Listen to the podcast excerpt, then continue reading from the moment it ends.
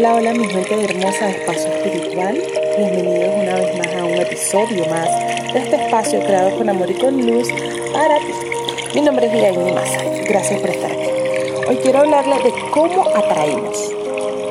Todo lo que atraigas desde el estado, desde el estado de no necesidad será maravilloso. Todo lo que atraigas desde el estado de necesidad será problemático. El solo hecho de buscar pareja implica vibrar en carencia, vacío, insatisfacción. ¿Y a quién crees que atraerás desde ese estado? A otra persona necesitada y problemática, por supuesto. Todo aquel que tenga la autoestima baja terminará en los ya conocidos y oscuros laberintos de discusiones, celos, posesividad, indiferencia. Esa persona te culpará de cosas que no has hecho, te acusará sin motivo alguno no se hará responsable de sus actos. Tendrá sus momentos de oscuridad y negatividad y volcará toda esa energía hacia ti, porque eres la persona más cercana.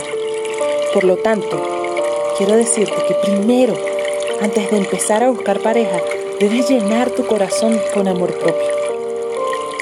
Esto no es cuestión de comprenderlo, no es algo teórico, sino de hacerlo es sentarte sola en esos días grises donde no le encuentras sentido a la vida y, la, tristeza te inunda y saber que no estás sola, que te tienes a ti misma, a Dios y a la vida que está en ti, que palpita ahí dentro de ti. Significa confiar, soltar y confiar. Es amar tu corazón enviándole luz y amor sin cesar, día tras día, noche tras noche hasta que sientas que ese dolor se transmute en paz.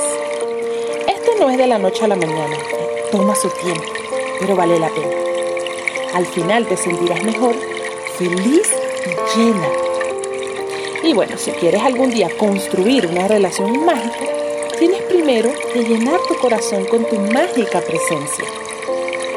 Solo desde el estado de no necesidad podrás atraer personas no necesitadas, no conflictivas y desapegadas. O bueno, también estarás sola, no importa, como quieras, pero te sentirás radiante y plena. No tolerarás la oscuridad, no negociarás con menos de lo que te mereces, no te acostumbrarás a nada negativo. Tu brillo reinará y solo llegarán a ti personas brillantes. Te mando un fuerte abrazo de luz. Espero que tengas un hermoso día. Y ya sabes, eh, gracias por estar siempre aquí escuchando cada episodio de este espacio creado con amor y luz para ti, espacio espiritual. Chao, chao.